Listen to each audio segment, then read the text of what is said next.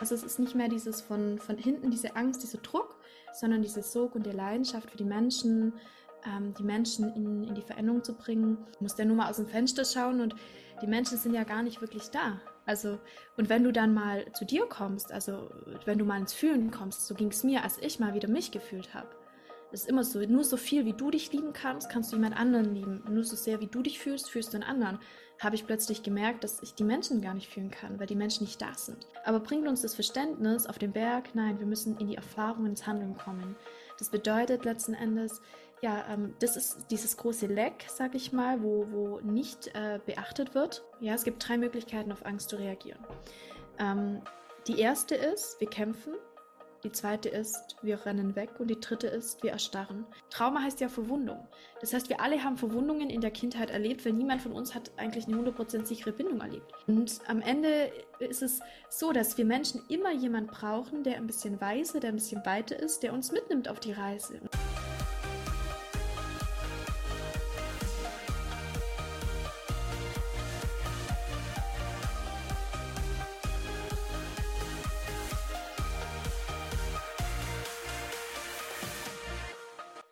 Ja, dann herzlich willkommen zurück beim Aurora Kelly Podcast Weise Worte weiterdenken. Wir sind wieder da und haben heute wieder einen tollen Gast für euch. Das ist heute Jennifer Subke. Herzlich willkommen, Jennifer. Na, danke. Danke, dass ich heute da sein darf. Ich freue mich. Vielleicht äh, vorweg, ähm, du bist Psychologin.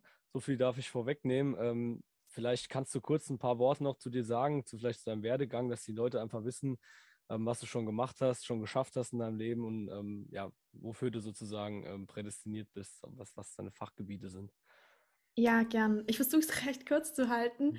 Äh, ja, es ist so, ich bin ähm, Psychologin, ich habe das psychologische Studium absolviert, aber was vor allem mir ganz, ganz wichtig war, ist, dass ich mich auf das Thema Ängste spezialisiert habe. Also ich habe selber die Erfahrung mit Ängsten gemacht. Ich ähm, wurde in der Kindheit, sage ich mal, ähm, da gehe ich auch nachher noch drauf ein, bezüglich Bindungen, sehr stark ähm, geprägt, äh, nicht gut genug zu sein, die Angst vor Ablehnung, die Angst äh, loslassen, Angst verurteilt zu werden, ähm, dieses Gefühl, perfekt sein zu müssen. Das hat mich äh, ganz, ganz lange begleitet. Daraus hingehend war ich immer wie so ein Wirbelwind, ähm, bin ich durch die Welt äh, gesprungen, äh, nach immer mehr Anerkennung und Leistung im Außen gesucht. Ähm, dementsprechend habe ich eine Ausbildung gemacht. Ich bin was nach Australien gereist. Ich habe ähm, immer nebenher, neben dem Studium gearbeitet, habe das Masterstudium statt in vier Semestern in drei gemacht. Davon war ich noch eins im Ausland. Also all diese Dinge, wo man jetzt erstmal vermeintlich denken könnte, wow, was ist das für ein Mensch? Aber hm, was ich in der Zeit erlebt habe, ähm, ist, dass ich ja fünf Jahre meines Lebens, sage ich gerne, hm, wie verloren habe. Denn es ist aus einer Qualität heraus entstanden und nicht, dass ich es nicht gern gemacht habe. Also ich bin sehr froh und ich ähm, bin sehr froh, jetzt auch hier zu sein, aber es war alles so ein bisschen aus der Qualität der Angst heraus. Also die Angst, es nicht zu schaffen, hat mich sehr, sehr lange angetrieben, sehr viele Ängste in meinem Leben. Und dementsprechend, wie ich in den Bachelor gekommen bin, hatte ich schon Angst, schaffe ich den Numerus Clausus für den Master, ja, ähm, solche Dinge. Und äh, das, diese Leichtigkeit und auch äh, den Kopf mal abzuschalten und mal ins Spüren, also so ein bisschen in die ins Loslassen, ins Fühlen, also diese ganze Qualität, ich sage immer, die weibliche Qualität, die wir alle in uns haben, jetzt unabhängig von Mann oder Frau, von äh, sich gehen lassen, entspannen, zur Ruhe kommen, die war halt kaum, kaum möglich in meinem Leben damals und ähm, Gedanken waren ganz groß. Ich bin damals dann ähm, wie ich sehr mit dem Essen zu tun hatte, ist was sehr weibliches. Also die Frauen, die gehen dann immer ganz stark auf dieses, Gott, bin ich schön genug, ähm, muss ich noch abnehmen, Waage, diese ganze Kontrolle, was da da ist. Also Angst und Kontrolle und Sicherheit hängt ja eng zusammen. Und damals bin ich ähm, über das intuitive Essen äh, auf die Hypnose gestoßen und habe in diesem Online-Kurs, den ich gemacht habe, gemerkt, äh, Essen ist gar nicht mein Thema, sondern das Thema ist Selbstliebe, Selbstannahme. Und jetzt könntest du da draußen oder auch ihr denken, oh Gott, schon wieder Selbstannahme und Selbstliebe. Gibt es schon tausend Gurus da draußen? Ja, ähm, es ist aber wirklich was ganz, ganz tiefliegendes. Also so dieses Gefühl von, innerlich diese Angst, nicht gut genug zu sein, die, die uns sehr, sehr oft prägt, auch in dieser Leistungsgesellschaft und von unserer Leistungsgesellschaft auch gedeckt wird, ja, weil am Ende ja alle zu mir gekommen sind und gesagt haben, boah, Jenny, du bist super, ja, was hast du schon alles gemacht? Aber es bringt dir halt absolut gar nichts, wenn du noch so ein tolles Leben nach außen hin hast, wo innerlich einfach, ähm, ja, die größten Abgründe spürst, die Angst und es gar nicht spüren und fassen kannst, weil du auch nicht wirklich im Körper zu Hause bist. Denn wenn du im Körper zu Hause bist, dann im Hier und Jetzt, dann genau, kannst du die Dinge erstmal erleben. Und sonst ist alles wie so ein Rush, an dem praktisch wie so ein Karussell, wie so ein ähm, Hamsterrad, durch das du rennst. Und damals habe ich eben gemerkt, durch diese dreimonatige Online-Reise, dass ich ähm, Selbstwertthemen habe, bin dann ähm, auch, habe hab eine Hypnosetherapie-Ausbildung gemacht, weil ich gemerkt habe, wow, 95 Prozent sind tatsächlich unterbewusst. Die Menschen, die sich schon mal mit Hypnose befasst haben, werden am Anfang ganz normal denken, wow, mit dem kann ich plötzlich alles heilen. Da öffnet sich so ein All Allwundermittel. Ja, so war es bei mir damals für einen Moment aus, so dieser Hype. Und habe dann aber die Körpertherapie noch kennengelernt, damals die Entscheidung getroffen, mit einem Körpercoach, Körpertherapeut zusammen den Weg zu gehen. Und ähm, ja, durch die Körperarbeit und Hypnose habe ich es für mich geschafft, die Ängste zu integrieren, zu lösen, alte Prägungen, Muster zu lösen und dann war es wie ein Tag. Also ich sage immer gern, es war wie ein Tag. Natürlich war es eine Zeit, ja, es hat ein bisschen gedauert, ähm, wie ich dann irgendwie stehen geblieben bin und gedacht habe, um Gottes Willen, wo sind die Ängste? Ich habe mich umgeschaut und gedacht, wo sind die Ängste hin? und dann natürlich kurz dieser Moment von, ja, werde ich jetzt weiterarbeiten oder schmeiße ich alles hin? Und es hat sich dann aber eingependelt. Also es war dann eher so dieses, wie es jetzt ist, dieses Sog. Also es ist nicht mehr dieses von, von hinten, diese Angst, dieser Druck, sondern dieses Sog und die Leidenschaft für die Menschen, ähm, die Menschen in, in die Veränderung zu bringen. Und ähm, ich habe damals meine Praxis gegründet, ähm, die war nach zwei Monaten ausgebucht, habe ähm, mich dann auf Ängste spezialisiert, diverse Weiterbildungen gemacht, die körperzentrierte Hypnose äh, ins Leben gerufen, die nur ich so in Deutschland mache, für Menschen mit Ängste, mit Gedankenkarussell, Anspannung, Dissoziation, also nicht im Körper, äh, den Körper nicht bewohnen und ähm, noch eine Ausbildung gemacht zu Entwicklungs- und Trauma ähm, im Traumabereich, was ganz wichtig ist.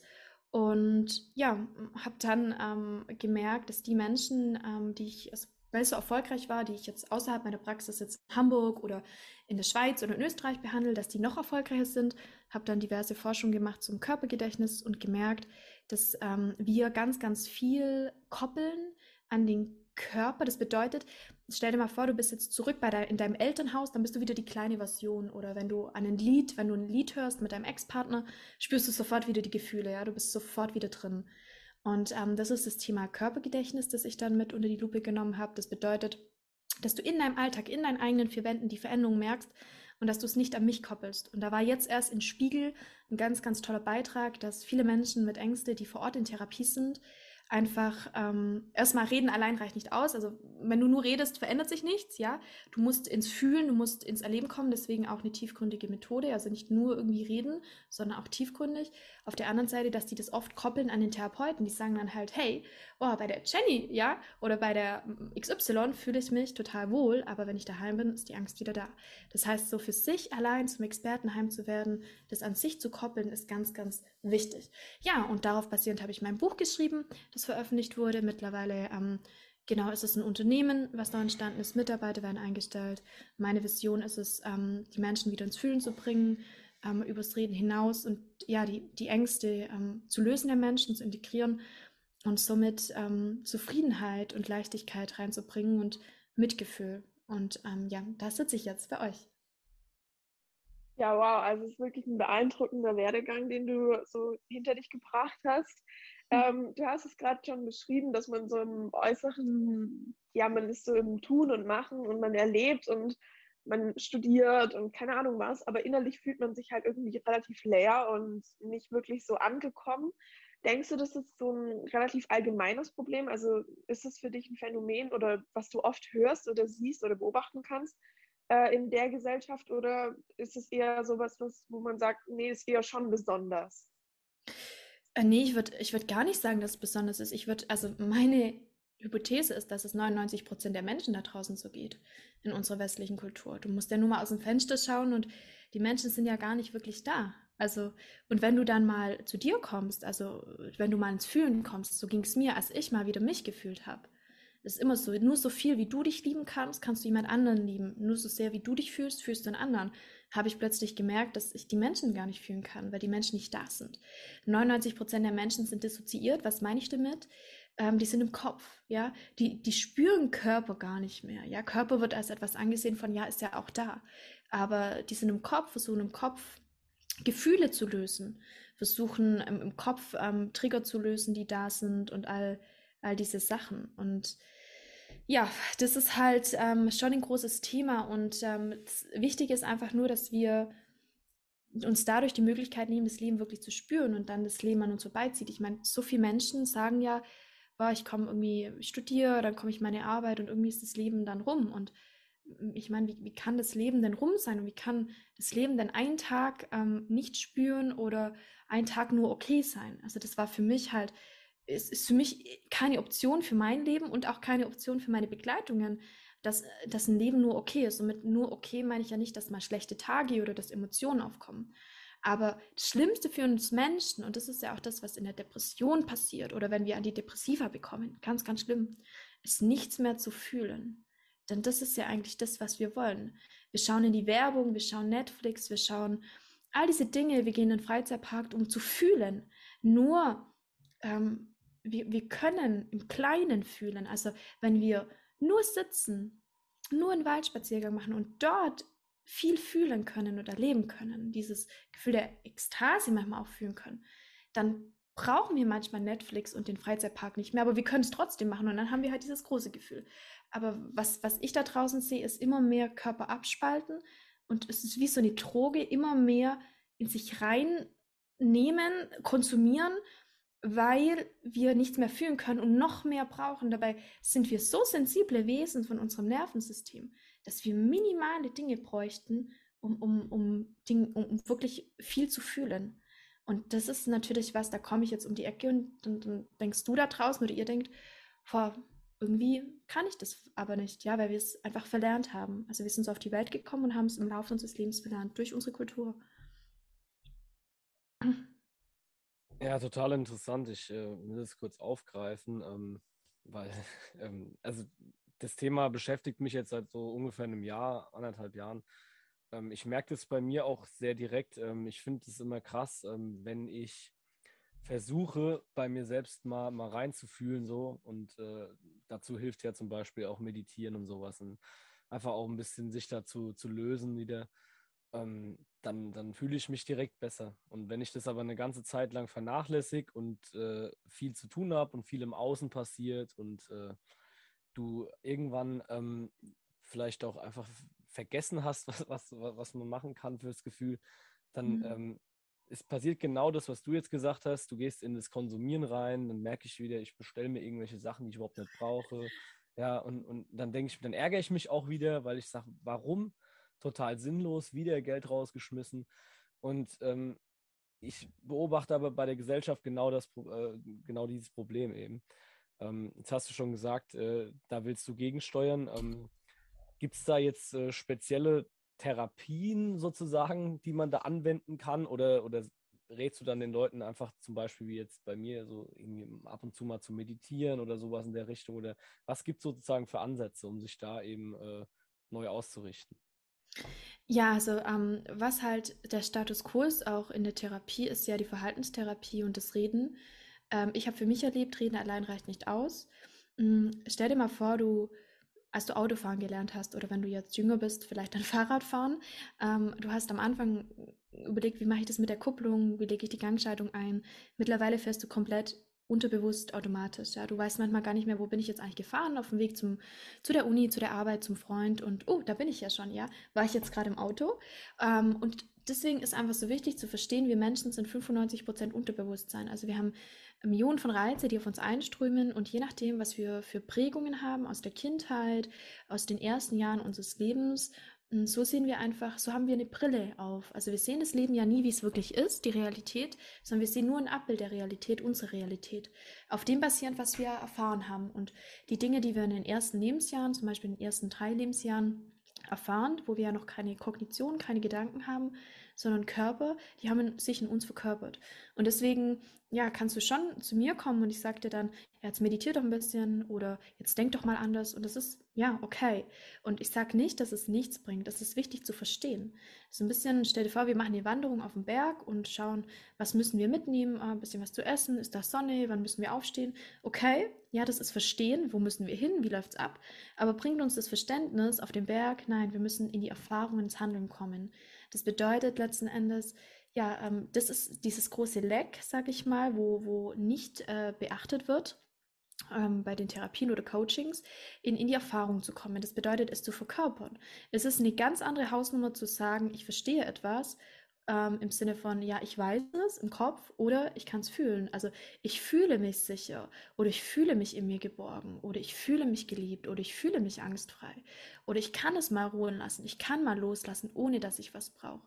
Und dafür habe ich ähm, die körperzentrierte Hypnose entwickelt. Das ist eine Mischung aus Körperarbeit und Hypnose, wo hm, auch wissenschaftlich sehr fundiert ist. Das bedeutet, ja, du hast einfach einen Zustand der Trance einmal durch die Hypnose erzeugt, in dem neue neuronale Netzwerke geschaffen werden, der Sicherheit, der Entspanntheit. Wir verändern praktisch deine Brille.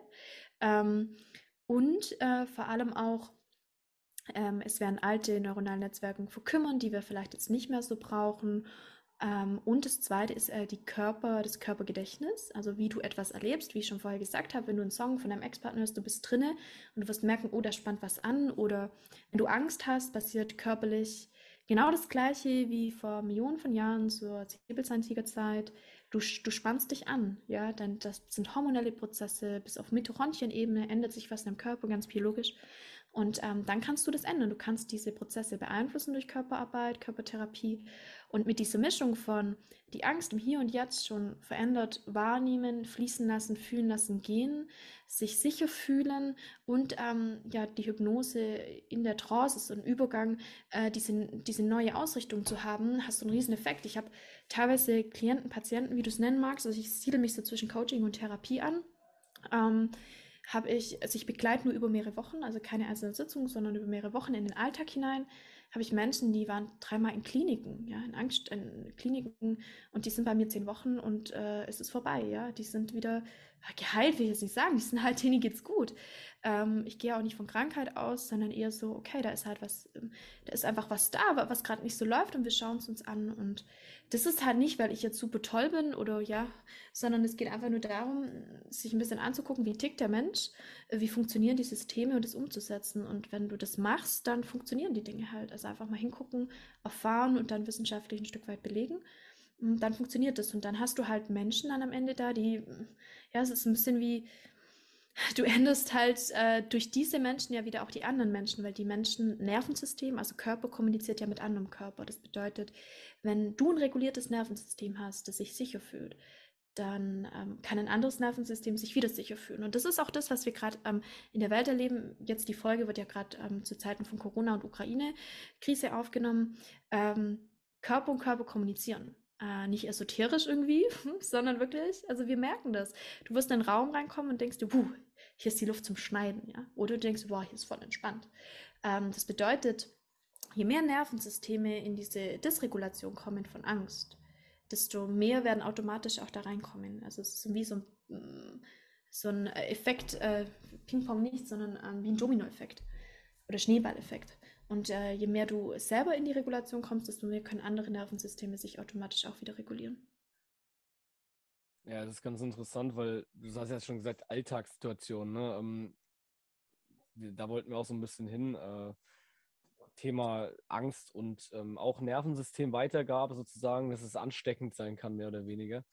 Ähm, ich hatte gerade gestern ein ganz gutes äh, Beispiel erlebt. Ich war ähm, auf dem Fußballplatz gewesen und ähm, wir hatten echt, also ich, das wird auch ein Nachspiel haben, ich werde da einiges noch in die Wege leiten. Ähm, ich bin ja Trainer der A-Jugend und äh, wir hatten dann ähm, aus nichtigen Gründen wurden wir dann unsere Spiele auf dem Platz dann an, äh, angegangen von gegnerischen Spielern, von gegnerischen Zuschauern. Und ähm, einer von meinen Jungs wurde auch ziemlich übel zugerichtet mit Schlagring und allem. Und äh, dann sind wir danach dann logischerweise, also in der Situation muss ich sagen, hatte ich persönlich eigentlich keine Angst. Da habe ich mich eher ohnmächtig gefühlt, weil ich irgendwie nichts mhm. machen konnte, weil die einzige Option wäre gewesen, reinzugehen und dann hätte ich es abgekriegt und das ist dann auch irgendwie nicht so ganz, also es bringt ja einfach nichts. Ähm, und dann aber danach, als wir dann in der Kabine waren und so, dann hat sich so eine gewisse Bedrohung aufgebaut, so eine Bedrohungskulisse. Da habe ich auch zu den Jungs gesagt, also ich weiß nicht, wie die jetzt drauf sind, die anderen. Wir gehen da zusammen raus. Also hier geht keiner alleine. Und ähm, dadurch haben wir uns auch relativ sicher gefühlt. Und trotzdem hatte ich, und ich habe eigentlich selten in letzter Zeit vor irgendwas Angst wirklich so, ähm, weil ich mich da eigentlich auch ganz gut reguliere selbst und auch äh, das einordnen kann meistens. Ähm, aber da hatte ich, muss ich sagen, habe ich mich schon irgendwie ein bisschen bedroht gefühlt, ja, weil die einfach äh, dieses aggressive Verhalten da gezeigt haben und dann auch beim, beim Rausfahren äh, wurden, wollten, haben sie uns noch blockiert und so. Da hast du schon so dieses Angstgefühl. Ähm, ist es in so einer Situation dann auch direkt möglich, dass du quasi einfach darauf reagierst und sagst, okay, äh, die Angst kriegen wir jetzt in den Griff oder ist es einfach manchmal in so Alltagssituationen auch unmöglich und dann ist es halt so, weil eben solche Umstände dann einfach da sind? Also hm, zwei Dinge da dazu. Also das, was du jetzt da gemerkt hast, war ja wirklich eine reale Bedrohung, die da war. Also da waren jetzt die andere, ähm, genau, die andere Gruppe, die euch bedroht hat. Ähm, es ist völlig gut, dass ihr da Angst spürt, denn Angst mobilisiert ja. Das bedeutet, Angst baut ähm, im Grunde den Sympathikus, also du kommst in den Sympathikus, du hast einen Muskeltonus, ja, du kannst hm, einfach kämpfen dann, ja, du hast so die ganze körperliche Funktion ist darauf getrimmt von, okay, du beschützt dich und dein Leben jetzt. Ähm, deswegen war es auf jeden Fall gut, dass es so ähm, passiert ist, dass, dass du das gespürt hast. Ja, es wäre ja komisch, wenn da eine Bedrohung ist und du spürst es nicht. Ähm, das andere ist so ein bisschen die Ohnmacht. Ja, ähm, vielleicht um da drauf zu gehen, was du mit der Ohnmacht meinst. Sobald wir das Gefühl haben, ja, es gibt drei Möglichkeiten, auf Angst zu reagieren. Ähm, die erste ist, wir kämpfen. Die zweite ist, wir rennen weg. Und die dritte ist, wir erstarren. Wir sehen das ganz häufig in der Tierwelt. Äh, ich muss immer an ein Beispiel denken von dem Käfer, den ich gesehen habe. Ähm, ich war vor diesem Käfer, der war an meiner Fensterscheibe und der hat mich bemerkt und hat äh, sich auf den Rücken gelegt und alle Vieren von sich äh, gestreckt. Das heißt, er ist kollabiert, der ist dissoziiert und er ist in die Ohnmacht gegangen, in die Erstarrung. Und ähm, das war auch natürlich sehr nützlich, weil der hat sich totgestellt, weil er gedacht hat, wenn ich denke, er ist tot, dann lasse ich ihn in Ruhe. Dann kann er nachher wieder weiterfliegen. Hat er dann auch gemacht. Nur das Problem ist, ähm, in dem Moment, wo wir uns totstellen, und das passiert ja zu 99 Prozent da draußen in der Welt, ja, bei dir ist es jetzt ein reales Phänomen gewesen. Das machen wir immer dann, wenn wir nicht handeln können, ja, aus irgendeinem Grund. Das ist das, was du gemerkt hast. Du hast gemerkt, ich kann gerade nicht handeln, weil wenn ich handle, dann werde ich ganz schön verdrescht.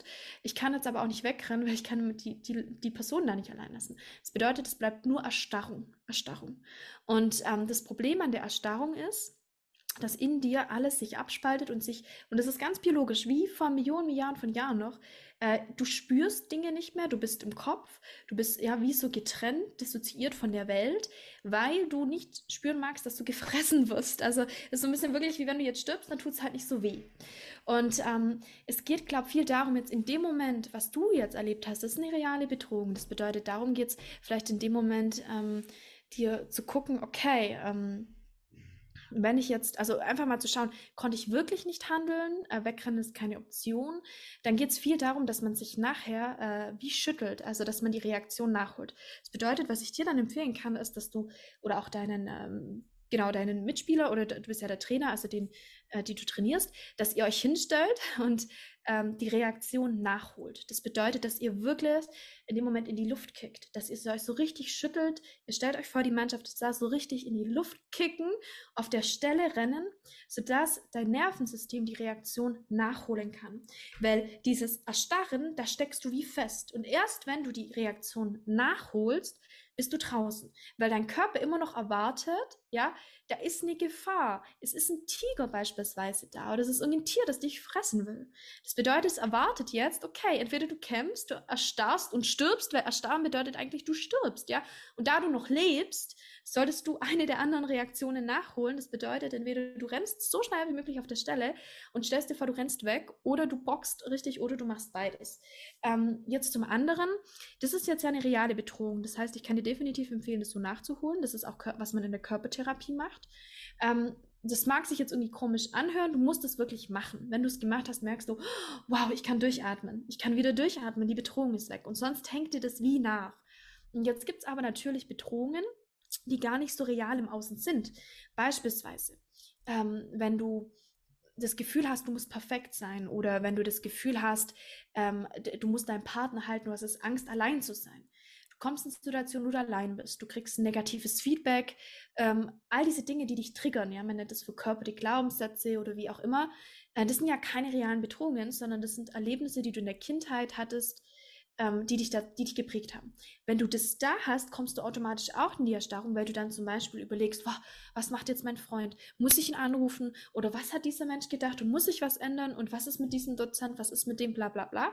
Du bist auch in der Erstarrung und auch da gilt es wirklich durch ja, Körperarbeit, ähm, diese, das Nervensystem natürlich zu regulieren, dass du diese Reaktionen nachholst und das Zweite, dann diese ähm, Gefahren, die Gefahren zu, zu anzugucken und zu schauen, was ist die Gefahr und zu ändern, dass du die Gefahr nicht mehr als Gefahr wahrnimmst, sondern dass du das einfach als einen, einen Zustand wahrnimmst. Also dass zum Beispiel es dich nicht mehr triggert, wenn du allein bist oder wenn ein Mensch aus deinem Leben geht oder wenn du ähm, eine schlechtere Note hast oder wie auch immer. Es kommt darauf an, jeder von uns hat ein anderes Thema. Das ist ganz individuell, deswegen auch individuelle Begleitungen. Und das dauert halt ein paar Wochen, dass das bei dir ankommt ähm, im Nervensystem und dann ist es leichter. Also das vielleicht da mal dazu.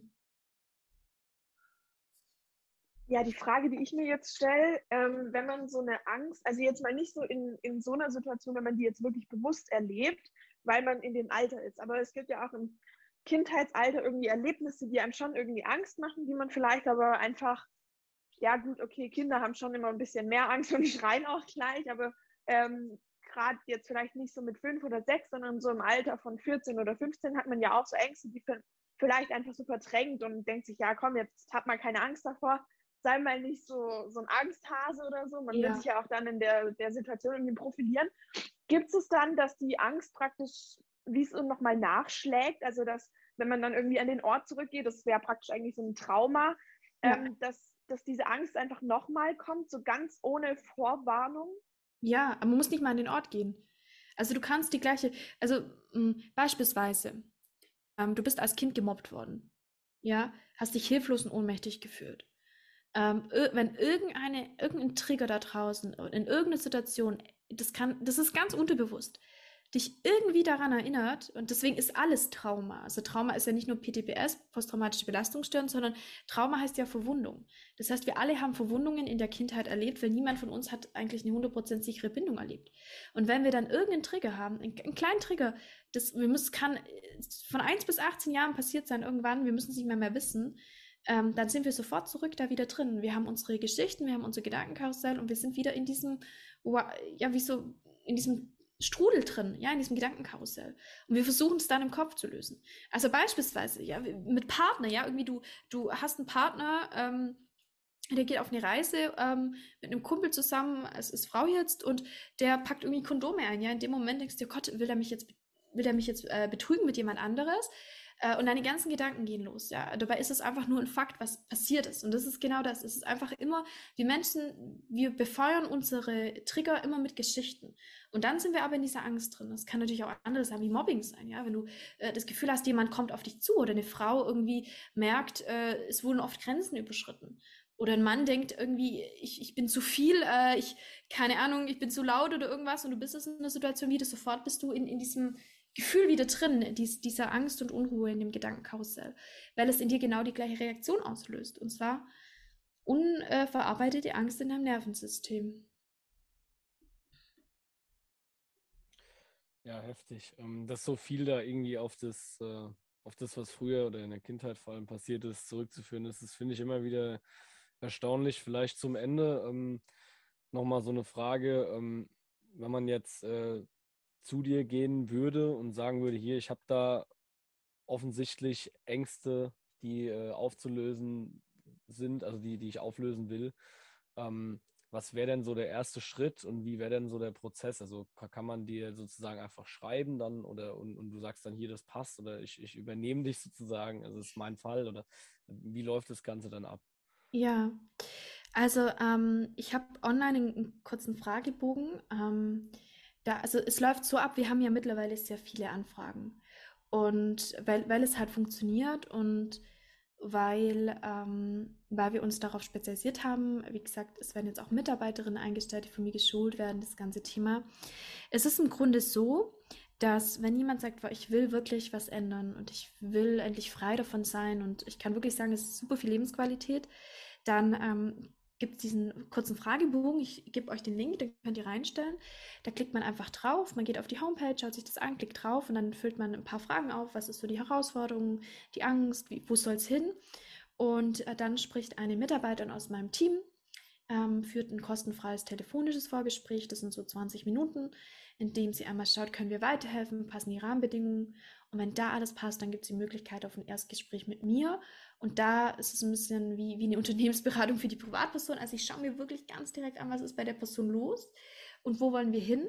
Und dann wird ganz individuell ein, ein Plan ausgearbeitet, der dann nachvollziehbar besprochen wird. Und äh, wenn dann von beiden Seiten aus, und das ist mir immer wichtig, die Beziehungsebene muss passen, beide müssen sich wohlfühlen, ähm, alles stimmig ist, dann macht man die Begleitung. Ja, danke schön, auf jeden Fall. Und wir äh, setzen den Link, den wir uns zukommen lassen, auf jeden Fall auch in die Show Notes. Das heißt, jeder kann da einfach auch mal vorbeigucken, wenn, ja, wenn er irgendwie das Gefühl hat, äh, das wäre nötig. Ähm, noch so als Abschlussfrage, wie hoffst du denn, dass in Zukunft so die, naja, vielleicht sich auch die Gesellschaft so optimal entwickelt, dass man solche äh, Sachen wie Ängste oder so viel einfacher vielleicht auch therapieren kann oder man sich auch einfacher bewusst darüber wird, dass man, sage ich jetzt mal, eine Therapie nötig hat. Das ist ja auch in heutiger Zeit leider noch so ein bisschen so, oha, du hast eine Therapie nötig, was? Okay. So, mhm. ähm, wie stellst du dir so, sag ich jetzt mal, die optimale Gesellschaft vor, dass deine Themen oder dein Fachbereich beachtet wird? Ich glaube, ähm, optimal ist immer, ich, ich glaube, wir sind alle schon richtig, wie wir jetzt sind. Und ähm, was ich immer wichtig finde, so, so Wörter wie Therapie sind halt konnotiert mit, ich bin krank. Ähm, deswegen nenne ich es auch gern Begleitung. Ähm, ich, ganz, ganz ehrlich, jeder Mensch von uns braucht doch einen anderen, der die Hand uns, also der uns die Hand reicht. Und ich glaube, je mehr ähm, wir Menschen beginnen, einfach zu sehen, dass jeder Mensch von uns irgendwie auch schwach ist und dass Schwachsein gut ist und auch okay ist. Und je mehr wir sehen ähm, oder spüren können, Mitgefühl mit der Welt, mit den Menschen zu haben, mit sich zu haben, desto weniger wird es wichtig, ähm, ja, mache ich da jetzt eine Begleitung oder nicht? Oder ist es eine Therapie oder ein Coaching? Ich glaube, es ist einfach mal wichtig, von diesem kompletten, von der kompletten Einstellung von Krankheit wegzugehen. Denn ganz ehrlich, das, ich sehe so, das Leben ist immer für uns und das Leben ist immer Heilung und Wachstum. Und am Ende ist es so, dass wir Menschen immer jemand brauchen, der ein bisschen weiser, der ein bisschen weiter ist, der uns mitnimmt auf die Reise. Und uns, ähm, das machen wir auch in der Schule, da haben wir auch einen Lehrer oder in der Uni, da haben wir einen Professor. Und jeder von uns, der was lernt, kann wieder was, was weitergeben.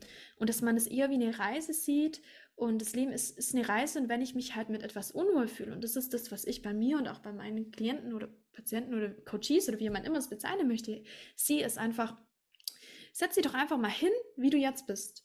Stell dir vor, du bist 90, sitzt im Schaukelstuhl und guckst auf dein Leben zurück. Wie denkst du über dich? Und mal ganz, ganz ehrlich, ohne die ganzen Geschichten, ohne irgendwelche Verschönerungen. Hast du das Gefühl, es passt, so weiterzuleben? Oder hast du das Gefühl, dein Leben ist okay, nur okay und du willst einfach mehr rausholen? Oder hast du sogar das Gefühl, das Leben ist weniger als okay, es ist gerade belastend. Und dann zu sagen, ich suche mir Hilfe, ich suche mir eine Unterstützung, um weiterzukommen, das ist eigentlich das Mutigste und Schönste und das ist dann Mitgefühl für dich. Und je mehr wir über das sprechen, weil übrigens, ich sehe das ja, ich sehe das ja bei mir, wenn ich immer, wenn ich die Menschen begleite, immer, oh Jenny, und da habe ich das, das, das, dann sage ich immer, ja, und ich habe auch meine Themen. Und ähm, ich habe über hunderte andere Menschen, die auch ihre Themen haben. Du bist nicht allein. Du bist nicht komisch, du bist nicht falsch. Nur ähm, es wird halt nicht so gezeigt. Und je mehr wir uns zeigen, und deswegen zeige ich mich auch mit meinen Ängsten, äh, und zeigen, wir sind alle verwundet und trotzdem in diesem Verwundetsein sind wir gut, ähm, desto mehr trauen sich die anderen Menschen auch zu sagen, ja, ich bin auch verwundet und ich auch und ich auch. Ja, du kannst eine Menschenmenge hinstellen, dann kann ich sagen, okay, wer hat welches Thema und jedes trägt. Und die anderen sagen, ach Gott sei Dank, ich bin nicht allein. Und genau so ist es. Ja, genau, sehr gut. Also genau das Schlusswort habe ich mir irgendwie auch gewünscht jetzt, dass wir sozusagen den Leuten das auch mitgeben, dass das eben nichts Schlimmes ist und nichts Unnormales ist. Ähm, das ist, glaube ich, ganz wichtig, dieses Bewusstsein zu kriegen. Ähm, möchte mich für uns beide ähm, bei dir bedanken, dass du äh, da warst, dass du uns äh, ja, Rede und Antwort gestanden hast äh, zu diesem interessanten Thema, das ja doch dann sehr vielfältig ist irgendwo. Ähm, und äh, vielleicht hat ja der ein oder andere auch äh, Interesse, da sogar mit dir zu arbeiten. Und äh, also ich würde es verstehen. Danke dir.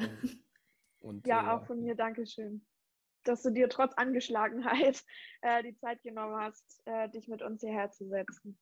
Ja, ja, auf jeden Fall. Mir hat es auch viel Spaß gemacht. Und je mehr man das in die Welt trägt, desto Genau, mehr Menschen ähm, kann es auch erreichen und das ist ja das Schöne.